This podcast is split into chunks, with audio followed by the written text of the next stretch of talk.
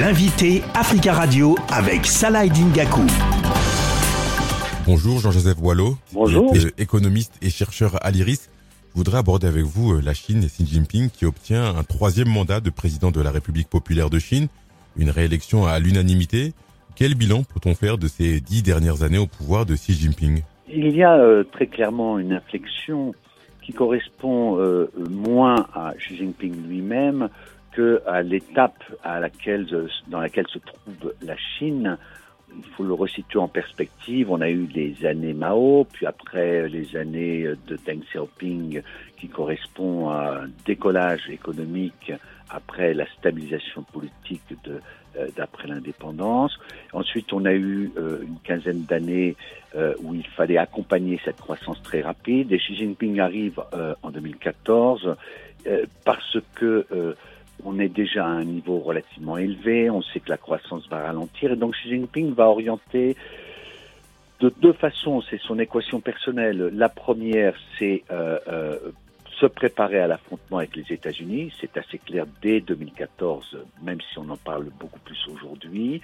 Et donc il y a là euh, un peu la peur de laisser filer la contestation politique à, à l'intérieur. Donc il y a vraiment un moment de resserrement politique. Et deuxièmement, à l'international, c'est ce que j'ai appelé le go global, il y a euh, cette volonté d'aller à l'international pour euh, euh, contrebalancer l'influence américaine un peu partout dans le monde. Ça a pris la forme notamment des fameuses routes de la soie qui sont le projet qu'on attribue très très souvent à Xi Jinping lui-même. Justement, qu'en est-il des relations entre la Chine et le continent africain? Comment ces relations elles ont évolué au cours des dernières années et comment elles pourraient évoluer à l'avenir? Ce n'est pas avec Xi Jinping que la relation avec l'Afrique s'est densifiée. On oublie toujours que euh, au moment des indépendances, dans les luttes pour l'indépendance, la Chine a été en fait très très présente et euh, son implantation actuelle en Afrique du Sud, ou bien en Angola, ou bien dans la partie euh, l'Afrique de l'Est, Tanzanie, Mozambique, etc., est directement lié à une application assez forte de la Chine dans les luttes pour l'indépendance. Sur le plan économique, les choses se sont nettement accélérées avant même l'arrivée de Xi Jinping autour tout simplement de cette croissance tellement rapide qu'il fallait sécuriser les sources de matières premières à un moment où euh, le jeu de Go avec les États-Unis limitait en réalité les approvisionnements euh, chinois dans toute une série de parties euh, du monde entier.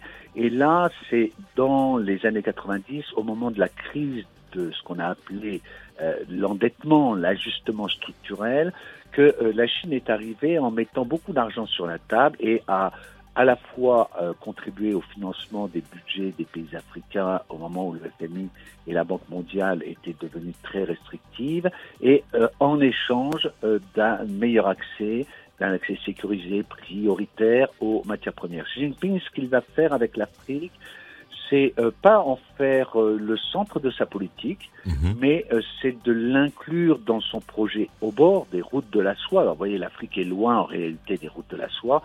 Et donc simplement, Xi Jinping va habiller un tout petit peu la relation avec l'Afrique autour de ce concept des routes de la soie. On a là une nouvelle phase qui s'ouvre depuis euh, la crise du Covid, euh, le ralentissement de la croissance chinoise qui rend moins nécessaire l'approvisionnement en matières premières stratégiques. On a euh, manifestement aussi du côté africain la crise de la dette quand même, hein, ce qu'on a appelé le piège de la dette, mais qui est aussi une crise de la dette dans quelques pays. L'Angola, on je l'ai cité là tout à l'heure, mais il y a quatre ou cinq pays euh, qui sont concernés par cette crise de la dette et de la nécessité de refinancement, de refinancer les prêts chinois.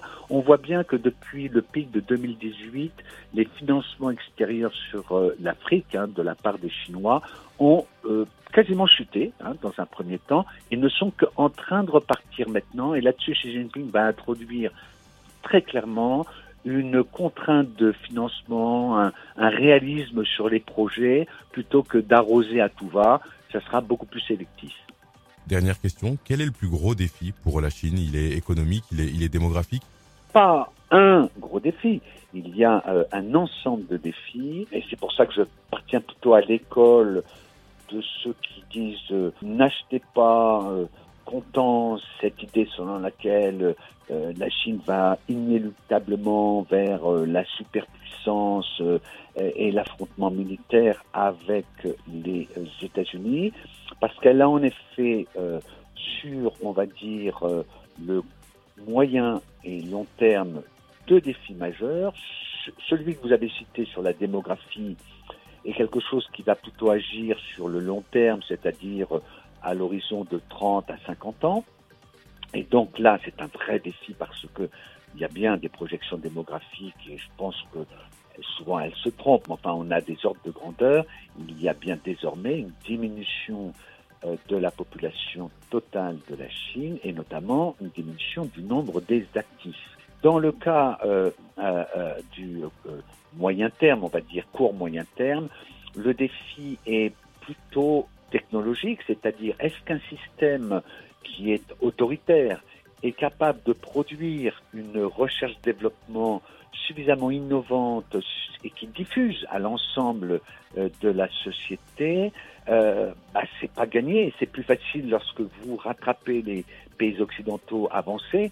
Ça devient un peu plus compliqué lorsque eux-mêmes commencent à fermer les robinets des technologies et d'autre part que vous avez un système euh, qui est assez peu innovant. Les gens en gros ont peur d'innover et euh, le système sélectionne euh, non pas les mauvais chercheurs mais enfin pas les meilleurs. Et enfin je dirais sur le court terme, c'est-à-dire dans les cinq prochaines années, on a bien un défi qui est celui de relancer la croissance chinoise après donc la phase de Covid, où là la Chine a ralenti très très fortement, mhm. parce que désormais il s'agit de relancer la croissance plutôt par le marché domestique. Et relancer la croissance par le marché domestique suppose que vous ayez une politique de sécurité sociale, de financement des retraites qui soit beaucoup plus ambitieuse que ce que la Chine a aujourd'hui. Il faut euh, trouver des relais et trouver des relais aussi riches que les pays occidentaux, ça n'est pas simple du tout. L'Afrique est très peuplée, mais son produit intérieur brut total ne dépasse pas celui, on va dire, de trois pays européens, l'Allemagne, la France et l'Italie.